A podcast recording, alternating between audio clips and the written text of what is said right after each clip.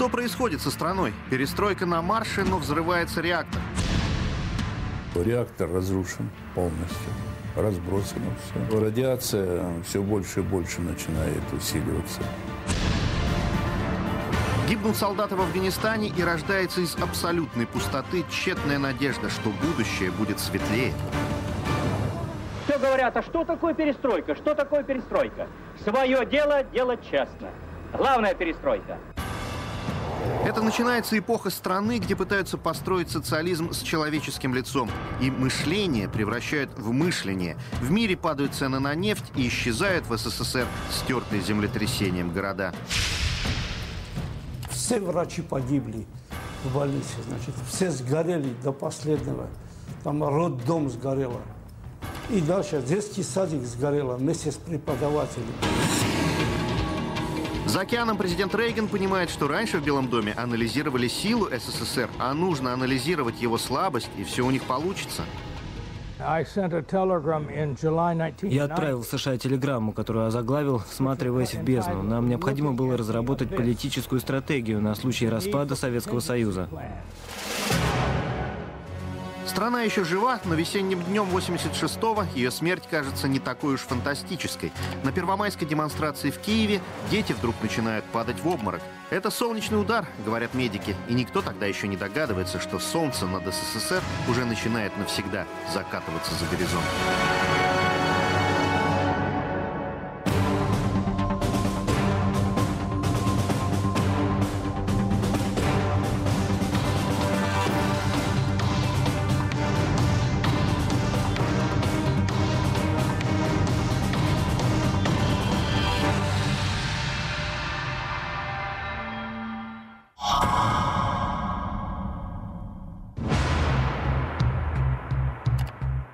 Украинский поэт Олейник помнит, как пришел 1 мая на Крещатик. Солнце светило, пионеры в красных галстуках, обычная праздничная суета для тех, кто ничего не знает. Это можно назвать парад смерти тоже. Это тяжелый вариант. Там дети стояли, которые должны вручать цветы. Одно упало, другое упало.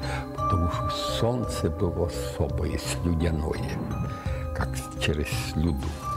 Накануне Первомая в киевские классы приходят по 3-4 ученика. На улицах города пусто, на выездах из города пробки. Казалось просто, жители потянулись на природу, впереди майские праздники, но это слухи уверенно опережают официальную информацию ТАСС. При этом из Москвы приходит четкое указание. Первомай в Киеве должен быть отмечен в этом году особенно пышно. При этом до сих пор не ясно, какой точно был радиационный фон в Киеве. Секретное заседание Политбюро проходит еще 28 апреля. О праздниках ни слова. Тон тревожный, фразы складывают осторожно. Громыко. Это явление непредсказуемо, Горбачев? Это пока гадание. Нужен самый тщательный разбор всех обстоятельств дела. Ахрамеев. До вчерашнего вечера уровень радиации нарастал. Облако движется на юг и запад. Заражение Днепра не обнаружено. Горбачев. Что, по вашему мнению, нужно делать?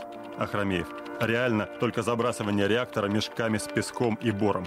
Чебриков. По нашей линии пока ничего тревожного нет. Население спокойно, но нужно учитывать, что об аварии пока знает узкий круг людей. Тема в этот день закрыта. Горбачев переходит к следующему пункту повестки. Подробная информация о своей беседе с главой Афганистана Бабраком Кармалем. И праздники никто не отменяет. Украинский первый секретарь Щербицкий не уверен, что они уместны в городе, в 130 километрах от которого произошел ядерный взрыв. Уже трибуны на площади построены, и люди собираются вдали с транспарантами, а первого секретаря Щербицкого все нет и нет. В это время он продолжает вести мучительные телефонные разговоры с Михаилом Горбачевым, пытаясь его все-таки убедить отменить первомайскую манифестацию в Киеве. Но это не удается, машина Щербицкого все-таки выезжает на площадь, он выходит из нее, громко хлопает дверью. Демонстрация в Киеве начинается. Чтобы хоть как-то пресечь возможную панику, Щербицкий и его ближайшие соратники выводят на демонстрацию своих несовершеннолетних детей и внуков. В центральных газетах и на телевидении с запозданием появляются сообщения, из которых ничего понять невозможно. Ясно только, что произошла авария и что станция атомная. Для паники этого вполне достаточно. Политбюро перед дилеммой. Раньше об авариях широко не сообщали, но и аварий таких не было. Горбачев. Надо быстрее дать сообщение, тянуть нельзя. Следует сказать о том, что был взрыв, принимаются необходимые меры по локализации его последствий. Это во-первых. Яковлев, чем скорее мы сообщим об этом, тем будет лучше. Алиев, информацию нужно дать. Чебриков, правильно. Добрынин, американцы все равно засекут факт взрыва и распространения радиоактивного облака. Громыко, сообщение нужно составить так, чтобы не вызвать излишние тревоги и паники. А это само здание станции. Как видите, огромных разрушений, о которых не умолкает твердят средства массовой информации Запада, нет. Поврежден только блок. Все производственные постройки, соседние здания, опоры электропередач целы. 26 апреля, за несколько дней до этого, на станции идет плановый эксперимент. В СССР все плановый. Экономика и тем более опасный эксперимент. Ну как? В норме, но температура на пределе. А до перегрузок еще... Да нам-то что? Пусть начальство думает. Ровно за 7 лет до трагедии советское телевидение снимает художественный фильм о тружениках передовой атомной отрасли. Звездный состав советских актеров играет производственную драму, неожиданно ставшую пророчеством апокалипсиса. Порторг в исполнении Олега Ефремова противостоит на АЭС директору, который гонится за планом, не думая о безопасности. У нас что, указатель мощности на третьем блоке барахлит? Почему он на отметке на 13% примерно больше расчетный. Что, никто не знает или, может, не заметили? Что ты разыгрываешь князя Мышкина? Сам же знаешь, что приборы наши не могут барахлить. Специалисты наши не могут не заметить. Так следовательно? Следовательно. Следовательно, на третьем блоке повышенный режим. Просто даем стране больше энергии. Разве это плохо?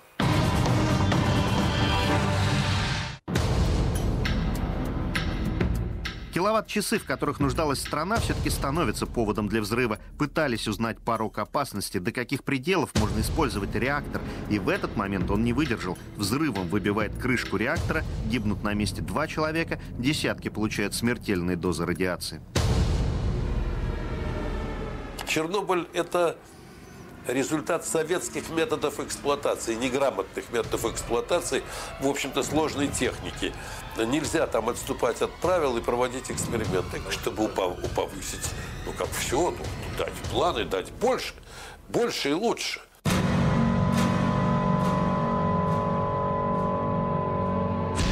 Прибывший на место пожарный из Припяти подходит к жерлу, тушит огонь из бронзбойтов, головокружение, тошноту и жжение на коже они все чувствуют с первых секунд, но не покидают место трагедии. Потом, когда их привезут в больницу Припяти, смертельные дозы радиации получат и медсестры, что перевязывали обожженных и облученных пожарных, большинству из которых не исполнилось и 30. Их вместе похоронят в Москве, на Митинском кладбище, в свинцовых гробах под слоем извести. Их тела и после смерти давали сильное излучение. Когда взрывается четвертый энергоблок, мощность взрыва такова, что высота выбросов достигает 10 даже более километров. Дымящееся облако четвертого энергоблока видно из космоса со станции Мир еще в течение нескольких дней. Но те, кто в момент взрыва находились на АЭС, не были в состоянии в первые минуты оценить всю степень опасности. Натянули белую форму на нас. Вот вертолеты полетели над станцией для того, чтобы защитить председатель Совета Министров, да не только меня, а всех остальных, кто летал на этих вертолетах, знаете, чем защищали? Укладывали на пол свинцовый лист, и все. Премьер-министра Советского Союза ночью не решаются беспокоить. Ему позвонят утром, почти через 7 часов после взрыва. Часов 8 раздался звонок на дачу домой, где я жил. И звонил э, министр энергетики Майорец Анатолий Иванович.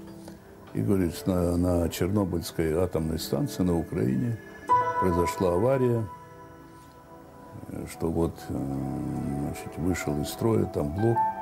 Я говорю, а что за авария? Объясните мне, какая авария, что там произошло? Генератор полетел, значит, турбина полетела. Я уже никогда не думал, что реактор там взлетел. Когда доложил, что реактор разрушен, я понял, что это необычная авария. Это, я сразу понял, что это, это серьезное. Михаил Горбачев узнает об этом еще позже. Он уже правит страной чуть больше года. В феврале 85-го его избирают генсеком единогласно. Не было на заседании Политбюро Романова и Щербицкого, не приехал казахстанский лидер Дин Мухаммед Кунаев. Это потом будут считать. А что было бы, если бы они на заседании выступили против? Но не факт, что против, и не факт, что выступили бы вообще. За год до этого секретарь Горбачев едет в город Лондон с рабочим визитом, возглавляет делегацию. Генсек Черненко в больнице, а Маргарет Тэтчер смотрит на молодого партийца и его нарядную жену. Горбачев не похож на молчаливых стариков из ЦК, с которыми Тэтчер общалась до этого. И ведет он себя в Лондоне странно. В программе автоматически стоит визит коммунистов на могилу Маркса, но Раиса Горбачева идет вместо кладбища в магазин. Позднее Тэтчер саркастически констатирует, магазины «Маркс» и «Спенсер» убили Маркса и Энгельса. И Михаил Горбачев в 84-м, еще рядовой член Политбюро, вдруг совершит немыслимый для политика такого ранга поступок. До сих пор историки гадают, что за этим поступком стояло. В разгар дипломатического знакомства Горбачев вдруг разворачивает перед Маргарет Тэтчер секретные карты с советскими планами ведения боевых действий в английских городах. «С этим надо что-то делать», — многозначительно говорит он. Британский премьер даже не знает, как на этот поступок реагировать. Радоваться сразу или подождать. Она заявляет в разговоре с президентом США Рейганом. А с Горбачевым, кажется, можно иметь дело. I felt from the moment I met После того, как я впервые встретился с Горбачевым на похоронах Черненко, я говорил всем, что это непростой человек, что у него живой ум, и он будет быстро решать вопросы. Мы сможем вести с ним диалог, он сможет услышать нас и сможет общаться с нами. И, на мой взгляд, это вселяло надежду, которая впоследствии оправдалась. Я должен сказать, что я не понимал, не понимаю даже сейчас, и понимать его никогда не буду, потому что я думаю, что основная цель Михаила Сергеевича Горбачева – это было развалить Советский Союз. Он эту миссию, которая задана была разведуправлением Соединенных Штатов Америки и другими государствами, он выполнил с честью. На том фоне мы обрадовались появлению Горбачева, который был вполне здоров, в отличие от предшественников. Один наш журналист написал о нем. Он может ходить, говорить, и на нем хорошо сидит костюм. Мы говорили, Маргарет Тэтчер встречалась с ним и считает, что с ним можно иметь дело. И его решение о снятии Андрея Громыка с поста министра иностранных дел Советского Союза, безусловно, было признаком перемен для нас. В любом случае, на пленуме ЦК в Москве, утверждавшем кандидатуру Горбачева, сомнений не было и у партийных боссов СССР. Молодой, активный, почему бы и нет? Ну, э, все-таки действительно система начала тормозить, э, потому что старцы, которые были в Кремле, ну, они один за другим вот, Кремля опять переходили под стену, там их э, подпевали etc. А тут является здоровый мужчина, правда, а старые бабки сразу оценили меченый знак метка. Это те же бабки, что и Чернобыль восприняли как знак апокалипсиса. Про звезду Полынь вспомнили, что отравит источники вод. Чернобыль — это полынь по-украински. Может, и мир приближался к гибели, но для Советского Союза точно наступали последние времена. Чернобыльская атомная станция видна в Припяти практически с каждого балкона. Градообразующее предприятие идеального советского города. Именно таким видело советское руководство образцовый Советский Союз. Полные прилавки магазинов, за продуктами даже из Киева ездят. Аккуратные ряды белых домиков и средний возраст населения – 26 лет.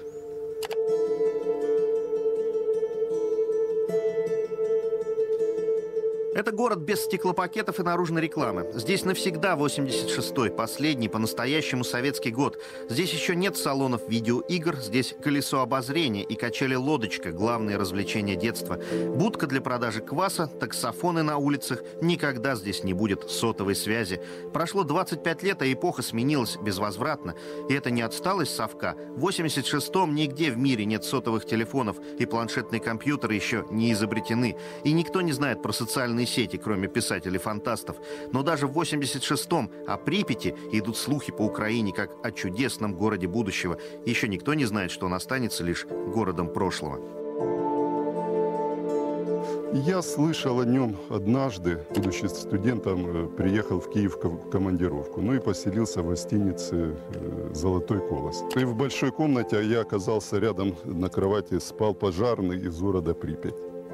И вот он впервые мне рассказал, что вот есть такой город, молодой город, замечательный, вот, э, что он сам из села, которое поблизости, и вот по большому блату устроился пожарным вот, э, в этот город. Ну вот, меня, так сказать, когда я вспоминаю этот эпизод, почему-то кажется, что это один из тех, которые могли полезть на крышу и которые погибли. Сегодня это арена игры Call of Duty. В компьютерной стрелялке Припять зона борьбы за владение грязной бомбой. Бой с террористами идет прямо у колеса обозрения. Обезумевшие от радиации собаки-мутанты выпрыгивают из блочных девятиэтажек. Ты только посмотри. В этом городе проживало 50 тысяч человек. А теперь это город призраков. Никогда ничего подобного не видел. Мы идем с ликвидатором Самойловым по этим же улицам, и реальность даже в его воспоминаниях кажется куда прозаичнее компьютерных фантазий. Его, химика по специальности, призвали из резерва в зону отчуждения через считанные дни после аварии. Смешанное чувство. Когда играешь, интересно. Ну, а в общем-то, ну, оно реальность не показывает. В общем-то, оно отводит от э, реальных событий. Не один раз уже точно сделали копию этой гостиницы. В общем-то, реальность-то была другая. Допустим, в фойе, вот я не видел никогда, чтобы там было отмечено, что там был э, ларек с э, всякой бижутерией, с вот этими сувенирами, что там стояли две телефонные будки, мне дали память. Это была такая вот осьмушечка, мелким шрифтом типографским написано, что не курить, не есть, не пить, не садиться. Ни к чему еще не прикасаться. Хотя вот этот пункт ни к чему не прикасаться э, меня больше всего развеселил, потому что как можно дезактивировать предмет, если к нему не прикасаться. Пока СССР не жалеет денег и людей на ликвидацию аварии, Запад в панике замеряет радиацию в атмосфере. За океан облако не добралось, и холодные головы имеют шанс все взвесить. Пошел второй год правления Горбачева, но Рональд Рейган все еще не верит Москве. Он продолжает уверенно трансформировать свою страну в единственную мировую империю, при этом называя уже мало на что претендующий СССР – империей зла. Его ближайший соратник, директор ЦРУ Уильям Кейси, научил его главному. Вместо того, чтобы изучать силу противника, нужно знать его слабости. Кейси, получив должность, обнаруживает, что к началу 80-х внутри СССР ЦРУ не имеет ни одного настоящего агента. И вообще, этот ЦРУ оказывается сильным только в голливудских фильмах. Кейси взбешен. Такая страна вместо мощной разведки обладает только офисом с вялыми бюрократами, анализирующими иностранную прессу, и неудачливыми киллерами, так и не попавшими в ненавистного Фиделя Кастро.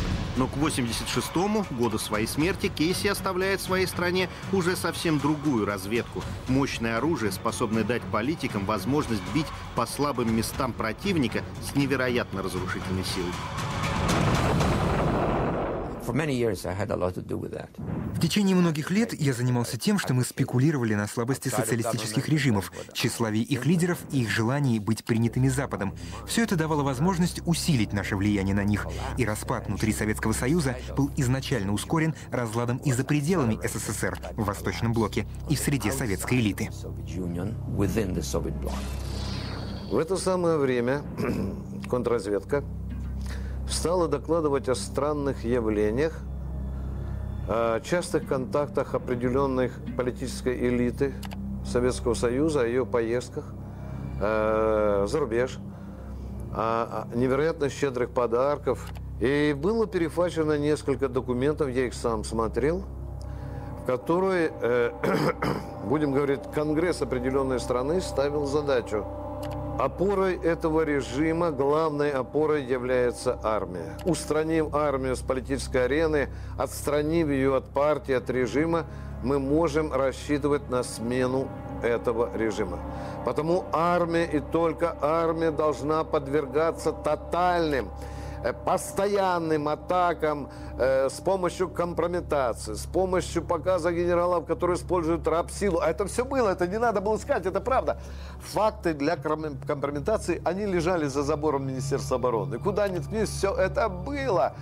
И более того, меня поразило, что эти факты поставлялись не из московских кабинетов. Эти факты почему-то поступали вот из-за океана. Вы понимаете, у меня такое впечатление, что у нас тогда ЦРУ где-то на Лубянке работало, или Министерство обороны. СССР нужно измотать по всем фронтам. В Афганистан маджахедам поставляется новейшее оружие, но потери СССР даже не могут приблизиться к американским потерям во Вьетнаме. В непривычных горах советские солдаты воюют не числом, а умением. Количество американцев, участвовавших в боевых действиях во Вьетнаме, более чем в 25 раз превосходит число советских военнослужащих, воевавших в Афганистане. Потери в живой силе у США в 4 раза больше, чем у СССР. Примерно 50 тысяч против 14 у нас. Самолетов американцы потеряли в 34,5 раза больше, 3720 против 108.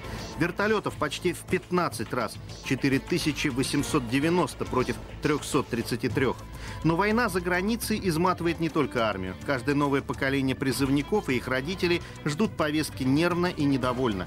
В это же время эскадрильи бомбардировщиков США на протяжении нескольких лет периодически внезапно берут курс к советским границам, но разворачиваются в последний момент, изматывая нервы советским военным.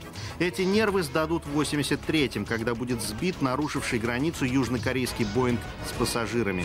После международного скандала военные уже не уверены ни в чем, и прежде всего в своем верховном главнокомандующем. Какие действия в нештатной ситуации он считает соответствующими новому мышлению или мышлению, как говорит выпускник Московского университета. И в это время армия получает окончательный нокаут. Фарсовое, на первый взгляд, событие ставит точку на карьере почти всего высшего генералитета. Немецкий студент с чудинкой в голове и картой железных дорог СССР в кабине летит низко над путями Ленинград-Москва. Его видят, ведут, но ракету потратить на студента гуманно не решается. Кто ж знал, что он выберет такое нестандартное место посадки? Самолет Руста снижается прямо над Красной площадью. Он приветливо помахивает крыльями и с третьей попытки все-таки садится вот там, за собором Василия Блаженного на мосту. Потом выруливает на Васильевский спуск, Руст выходит и раздает москвичам автографы. В 87 году гость Запада для советских людей уже не враг. И даже московская милиция не сразу решается арестовать нарушителя воздушного движения. Первое же сообщение по рации ставит милицейское начальство в тупик. На Красной площади сел немецкий самолет. А американская подлодка в фонтане у Большого театра не всплыла. В ответ интересуется начальство. Но шутки на этом и заканчиваются. Через несколько дней Михаил Горбачев с патриотической риторикой полностью меняет военное руководство СССР. Для советских вооруженных сил действительно наступают новые времена. Тогда еще никто не догадывается, что они же и последние.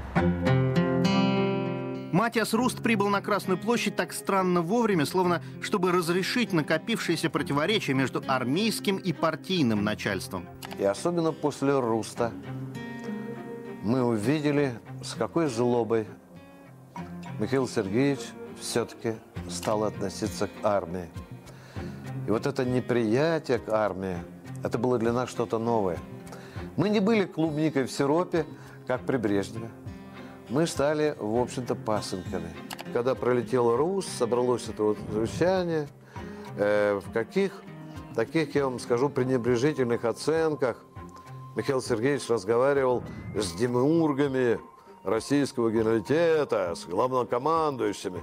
И тогда он бросил достаточно скромному, тихому министру обороны Сергею Леонидовичу э, Соколову, он тогда зло бросил, а на вашем месте, товарищ министр, я бы подал рапорт об отставке. И вот к моему ужасу Стрелянин встал, этот скромный интеллигент, никогда не отличаясь ни матюгами, ни какими-то дурацкими выпадами. Он стал сказал, Михаил Сергеевич, считайте, что я рапорт подал. Но потом начались переборки в высших руководящих составе. Но вы знаете, есть некоторые тайны менталитета в отношениях между КПСС и армией. Понимаете, не мог министр обороны выйти на Красную площадь, недовольный политикой Горбачева, и сказать, Миша, ты мой он бы никогда этого не сделал, да? Он бы зашел в кабинет и сказал, Михаил Сергеевич, вы приняли неправильное решение. А здесь в присутствии такого скопища кстати, не только выше командующим там видами или кома... главкомандующим видами или командующим родом, в таком скопище еще старших офицеров такое унизительное отношение. Вы знаете, мне кажется, что Горбачев чувствовал, что армия его не любит.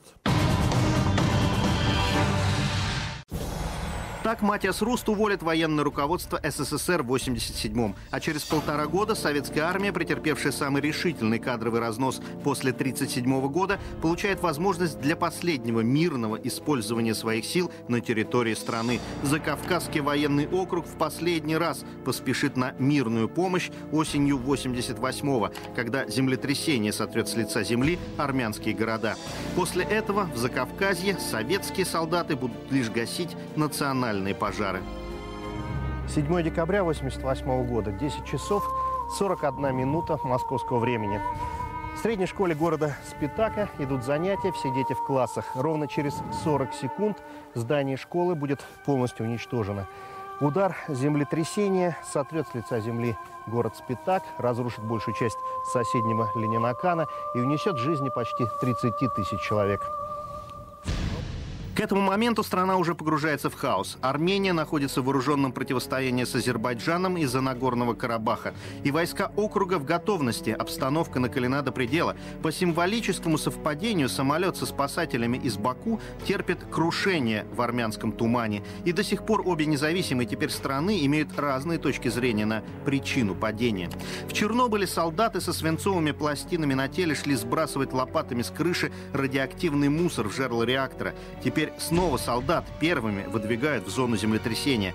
В первые часы опять никто не может осознать истинный масштаб катастрофы. Товарищ Мурадян, больше спитака нет. Ну, я, честно говоря, чуть не потерял сознание. Как это спитака нету? Так, говорит, землетрясение полностью разрушило. Чем можете, помогите.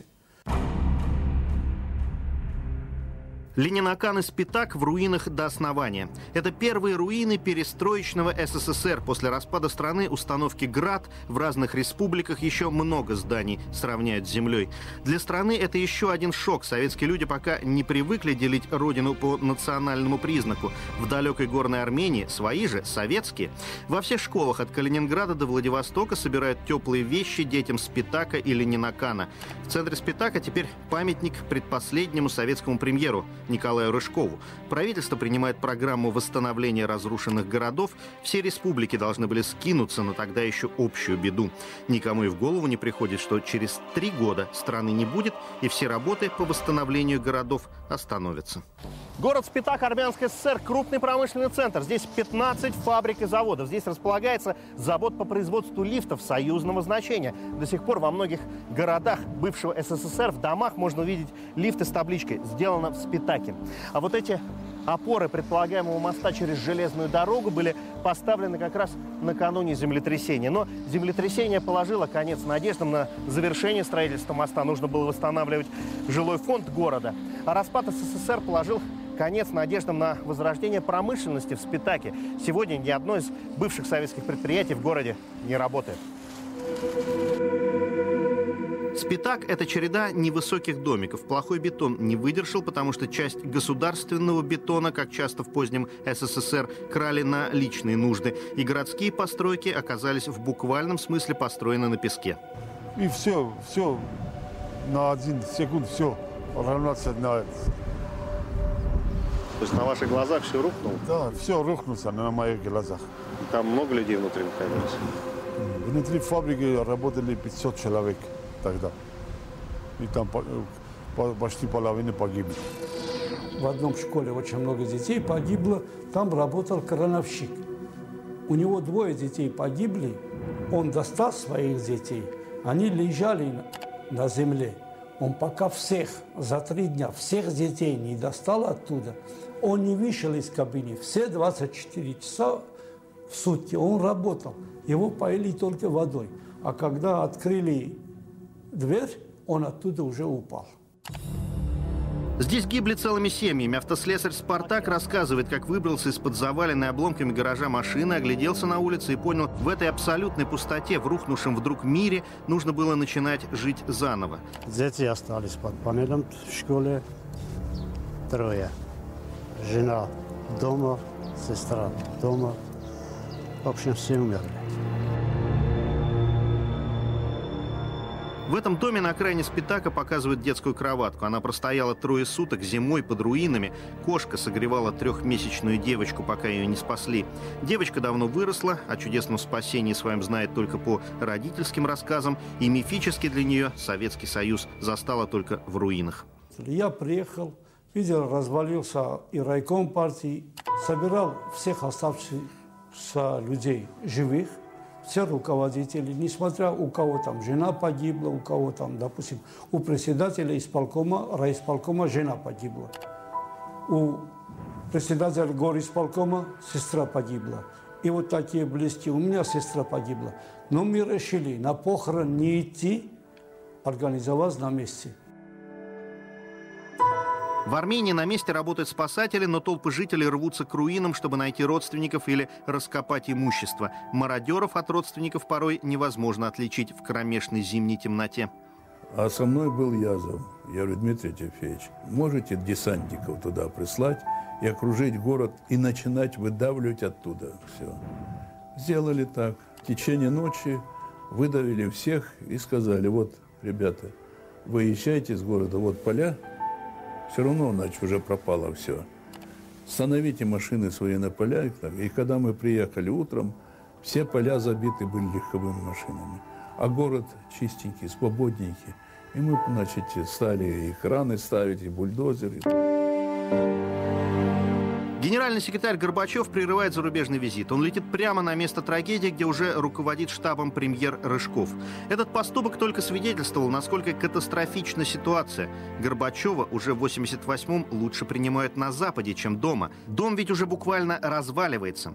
Горбачев осматривает руины, еще не остыв от речей о строительстве общеевропейского дома. Он еще не догадывается, что возглавляемая им страна уже не поднимется из обломков. Я думаю, что Михаила Сергеевича в первую очередь погубил за рубеж, на мой взгляд. И его там стали на руках носить. Горби, Горби, значит. И я думаю, что Михаила Сергеевича немножко головка пошла кругом. Он действительно подумал, что он вместе спустился с небес, которые ждали, ждали 2000 лет после Иисуса Христа. То есть он начал терять ориентацию, что на самом деле – или тебя хвалят, потому что это им выгодно, то, что ты делаешь, или, значит, все-таки что-то другое. У себя же в стране с каждым годом все становилось все хуже и хуже. Денег в казне все меньше, новые бедствия только добавляют расходов. Симптоматично заседание Политбюро ЦК после Чернобыльской аварии. Между делом премьер-министр Рыжков докладывает ситуацию по ценам на нефть. Они падают в 86-м. Пятью годами ранее директор ЦРУ Кейси уговорил таки власти Саудовской Аравии увеличить добычу нефти, чтобы ударить по сырьевой части бюджета СССР. Нефть на внешнем рынке упала в цене. Осенью 85 года 172 рубля, сейчас в июле 86 52 за тонну. В конце июля будет 40 рублей. Потери в результате 9 миллиардов рублей. Задолженность возросла с 7 миллиардов до 11 миллиардов с выплатой зарплаты на местах.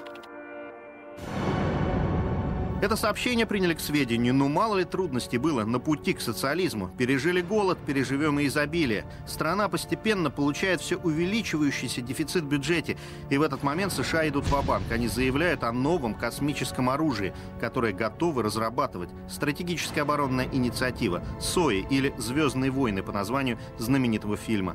СССР в шоке. Цыковские калькуляторы электроника показывают, что это соперничество стране не потянуть. Но блефуют ли Штаты? Вот вопрос. Рейган сделал заявление, что они готовят пустить ядерную ракету космического базирования – Здесь хорошо и стали задуматься, что за ракета космического базирования. Позвали ученых. При первой встрече они сказали, что такое, такое оружие невозможно создавать. Это нереально. Мы успокоились. Потом через месяца полтора позвонили Горбачеву, сказал, что пришли те же ученые. Они стали извиняться, мы не совсем правильно вас проинформировали. Если экономика страны позволит, такое оружие создать можно. Например, Соединенные Штаты Америки могут создать такое оружие через 10-12 лет. А Советскому Союзу понадобится минимум 20-25 лет. Мы с Горбачевым приняли решение, что любой ценой наладить отношения с Соединенными Штатами Америки. Это потом окажется откровенным блефом. Невозможность создания космического щита противоракетной обороны будет признана США, когда от Советского Союза останется только воспоминание. Но в середине 80-х это будет главным козырем США на переговорах с Советами. Те идут на уступки, только бы американцы не захватили космос своими ракетными базами. Именно президент Рейган был инициатором этой программы. Мне говорили, что эта идея пришла ему в голову, когда он посетил секретную военную базу с высоким уровнем технического оснащения. Он спросил генерала ВВС, что случилось бы с базой, если бы советская мощная ядерная ракета СС-18 упала неподалеку. Тот ответил, что она уничтожила бы базу. Президент спросил, как мы можем не допустить этого? Генерал ответил «никак». И этот ответ очень не понравился президенту Рейгану. Он сказал, что необходимо придумать, как защитить страну от угрозы ракетной атаки. И чем больше подробностей он узнавал по этой проблеме, тем сильнее становилось его желание придумать способ обороны. Программа СОИ была важным пунктом в переговорах между СССР и США, хотя официально являлась лишь оборонительной. Несмотря на то, что она, как выяснилось, неосуществима, эта программа оказалась для нас довольно полезной.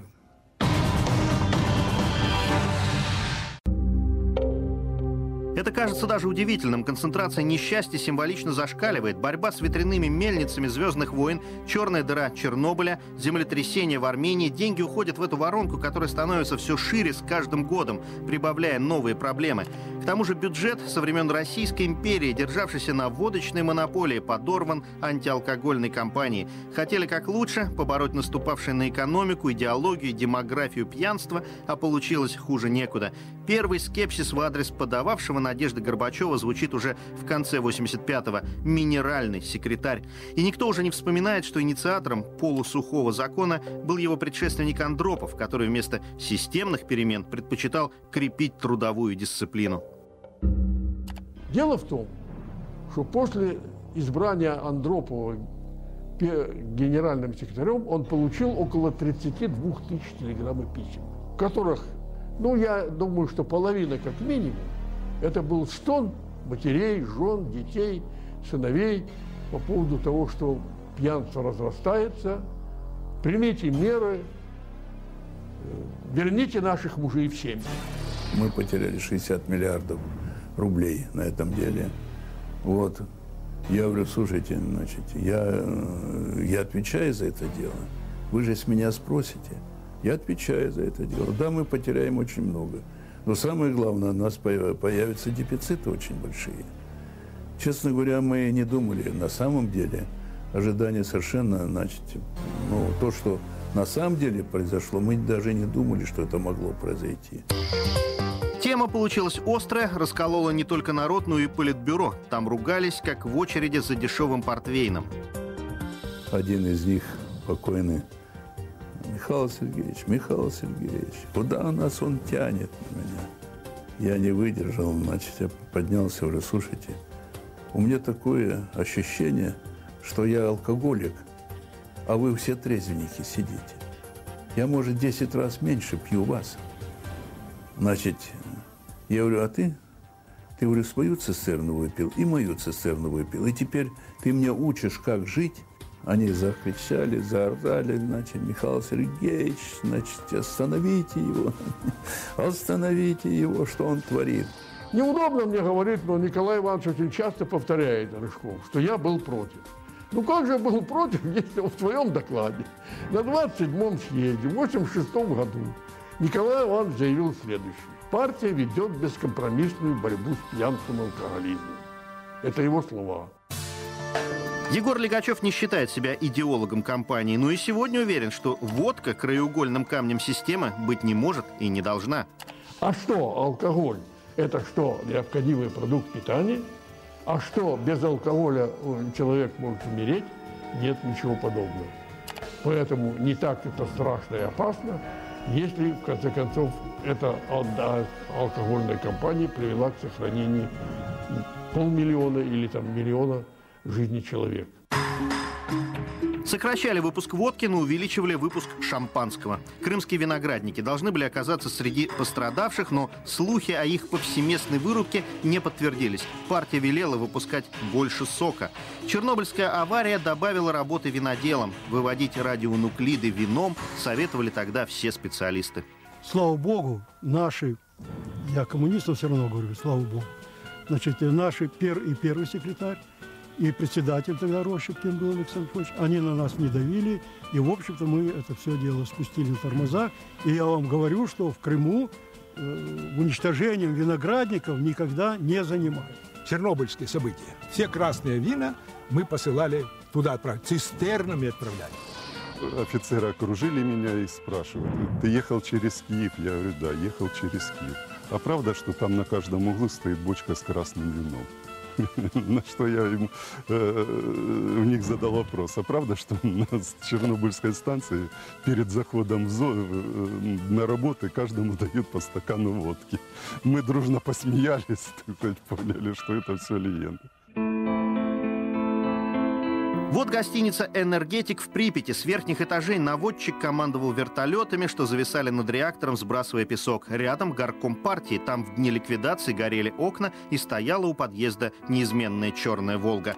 Эта система работала, гнала людей противостоять энергии распада, и они справились с задачей вручную, как сумели. Уже умирая, Советский Союз давал все новые поводы для подвигов. Но четыре года спустя с реакцией распада внутри страны справиться окажется сложнее, чем с развороченным реактором. Мы ни приборов тогда не имели, мы даже не умели бороться. Вы знаете, мы брали, значит, вот что мы делали? Мы брали, значит, пылесосы там или что, двор вычищали, но это же пыль, поднималась в воздух, а, а лес, весь лес заряженный. Мы сжигали некоторые участки леса. А что такое зола? Частицы-то радиоактивные, они не горят. Вот в чем беда была. Уже потом, на третий или четвертый день я ж был там. Вот из группы хлопцев. Вот. Тоже ничего не знали. Солдаты сидят в поле, вот, едят с котелков, а то все заражены. Почти мистическое место в почти атеистическом СССР заставляет возвращаться к пророчествам апокалипсиса даже центральное телевидение и органы печати ЦК КПСС. Мертвый город, в котором навсегда весна 86-го, это последний по-настоящему советский год, и это лучшая машина времени, чтобы окунуться в прошлое, противоречивое и многоликое. СССР был обычной страной со своими кошмарами, своими победами и своими глупостями. Все как везде. И что же тащило именно его его гибели. Сидели в этом самом э, в гостинице вот, и увидели на, э, в доме напротив, на одном из верхних этажей, э, ну, ночью уже, загорелся свет, вроде как фонарики. Но эти взяли фонарики и пошли шмародеров гонять. А это оказалась милиция, которая ловила якобы мародеров. В Беларуси курьезнейшие случаи были. Здесь такие вдруг умные министры. Значит, ах, вот у нас есть радиоактивное мясо, да? В 10 раз более радиоактивное, чем, значит, можно употреблять. А вот есть чистейшее. Вот давайте будем делать фарш. Одну корову, значит, возьмем радиоактивную, а 9 этих, и все-таки это самое, больше продукта. Понимаете, с точки зрения науки это вообще чудовищно. Это та же самая коллективная доза, то есть тоже дурное влияние на население, ничего не меняется. Но это объяснить было очень сложно. Ликвидатор Самойлов идет по пустым улицам Припяти, вымытый и вычищенный от радиации, но по-прежнему мертвый. Здесь летом 86-го он, харьковский аспирант, впервые понял, какой короткий бывает путь от видимого порядка к хаосу, как в одночасье может рухнуть привычный мир. В окнах белье висит, занавесочки еще чистые, белье еще свежее, белое. Ну, создалось такое, э, в общем-то, ощущение хрупкости человеческой жизни, человеческих отношений, что в один миг из-за какой-то аварии, которая может тебя не касаться, весь твой уклад летит, в общем-то, в, в тартарары. Через три года после аварии на АЭС, в 89-м, когда все ждут, что перестройка принесет хоть какие-то плоды, кроме журнальных перебранок, в момент запланированного триумфа советской демократизации на открывшемся съезде народных депутатов ощущение катастрофичности происходящего усиливает сообщение из Уфы о самой крупной железнодорожной катастрофе в истории страны. Михаил Горбачев информирует съезд. Пассажирские поезда Новосибирск-Адлер и Адлер-Новосибирск гибнут в огне взорвавшегося метана. Утечка из газопровода газопровода «Искра от колеса». Около 600 погибших, из них более 180 – дети. Катастрофа повлекла за собой большие человеческие жертвы. По предварительным данным, это несколько сотен людей. Среди них группа детей, ехавших для отдыха на юг. Был июнь, начало каникул и начало конца реформируемой страны, что за сила вела ее к гибели. Уже через два года после говорливого триумфа съезда нардепов глава страны будет умолять британского премьера Мейджора, как координатора «Большой семерки», помочь хоть чем-нибудь заткнуть дыры в бюджете. «Дорогой Джон, спасай!» Лейтмотив письма руководителя бывшей сверхдержавы. Британский премьер, недоуменный, деликатно промолчит.